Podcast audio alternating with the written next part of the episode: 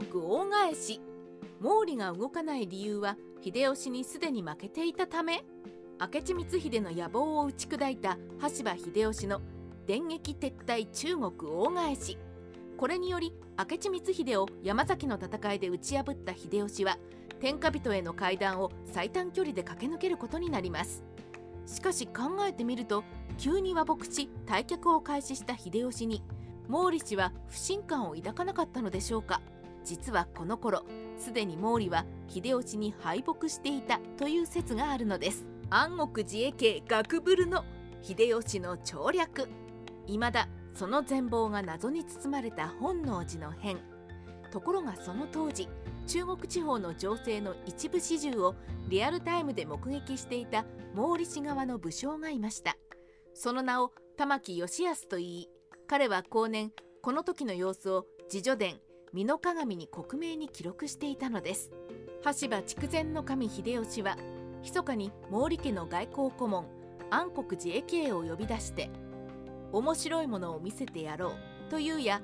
毛利方の武将が秀吉に内応することを約束した署名入りの文書を大量に床に投げ出した。人数の多さに駅へは肝を潰した。秀吉はそれを見てわしの内容に応じなかった者は5人内外よ。空前絶後の中国平定の秘策だろうがと嘘吹くと駅への膝の震えは止まらなくなった。これは羽柴秀吉が調略によりかなりの数の毛利方の武将から寝返りの約束を取り付けたことを示唆する歴史の一コマです。大勢いる毛利家の家中から内応に応じないのは5人前後という秀吉の言葉に敗北を予感した安国寺衛慶は膝が震え出したと書いています。毛利氏重臣の内容は事実。この話を聞いて秀吉の生涯に少し詳しい人なら秀吉のいつもの口から出任せではないかと思ったのではないでしょうか。確かに秀吉ははったりの名人で本能寺の変後にも信長様は生きているので一安心というデマの文書を敵味方に送り情報か乱を図っています。しかしわずか5人は大げさとしてもこの時点で羽柴秀吉に寝返ろうとした毛利方の武将は何名か確認されています。例えば備中高松城の資金にある日畑城を預かる上原元政は毛利元就の次女をめとる重臣でありながら本能寺の変の直前に離反しています。さらに深刻なのは毛利氏の水軍への調略であり小早川隆景の重臣野見宗勝元信に発せられた文書には毛利氏を裏切ってくれれば秋周防長門3カ国と黄金500枚を褒美にすると破格の待遇を提示し宗勝がダメでも元信だけでも良いと記しており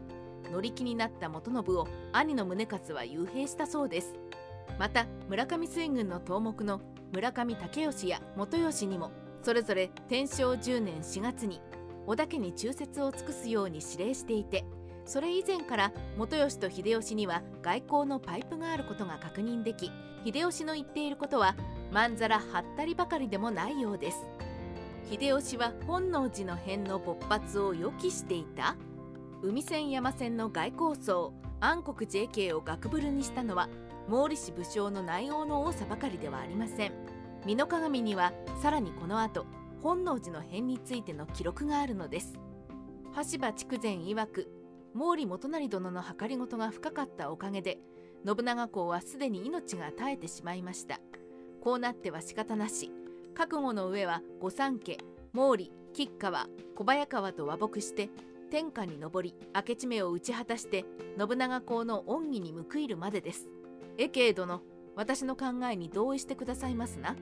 かくして神仏に誓い誓約書を交わした。毛利輝元の計りごとが深いとは石貝文書によるつまり長宗我部元親が毛利領の備後友の浦に御所を置いていた足利義昭を通じて毛利氏と同盟構築に動きそれに関して長宗我部との外交チャンネルを持っていた明智光秀が一枚噛んでいるとも取れます。つまり羽柴秀吉は永慶にお前たちが足利義昭を仲介して明智と組んで信長を討ったのはもう想定内だからな。すでに備えはしてあるんだからおかしな考えは起こすなよ。このように匂わせたとも考えられます。内容と本能寺の変対策に毛利氏は敗北した。安国寺永慶は秀吉の調略による内王者の多さ。そして本能寺の変のからくりまでお見通しの。秀吉の情報収集能力から。明智光秀は秀吉には勝てず。信長の後の覇権は羽柴秀吉が握ると予感したのではないでしょうか。ならばここで和睦交渉を渋り後の天下人に悪い印象を与えるよりは毛利家の領地を5カ国割譲し備中高松城主清水宗春の切腹という厳しい条件でも飲む方が今後のためには得策であると。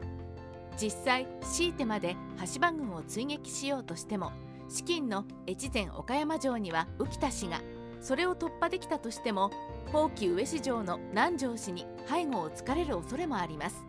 もちろんそれ以前に追撃軍から内応が出て下手をすると攻撃されて全滅という可能性もなくはないのです。本来であれば友の浦の足利義昭と通じた明智光秀と和睦して領地の保全を図りたいところではありますがこの場で秀吉の申し出を受けるのは安国寺永慶としても毛利氏としても取りたくない判断でした。毛利氏は天下が欲しくないの？またここでリスクを取り羽柴秀吉を打ち倒してさらに京都の明智光秀を討って足利義昭を報じ毛利氏の天下統一という野心はなかったの？という疑問を持つ方もいるでしょうが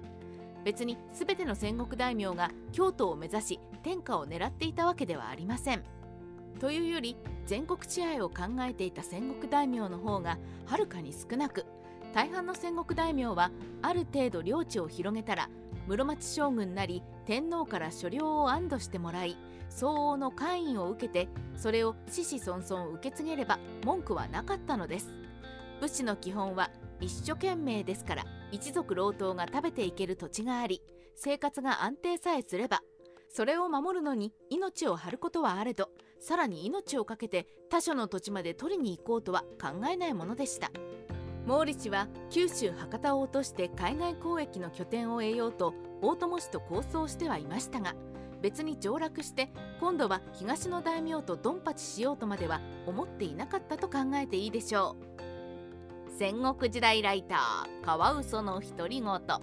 美濃鏡は元那3年1617年に成立したもので本能寺の変のリアルタイムな資料ではなく玉木義康が過去のことを思い出しつつリライトも含めて書いたものと考えられます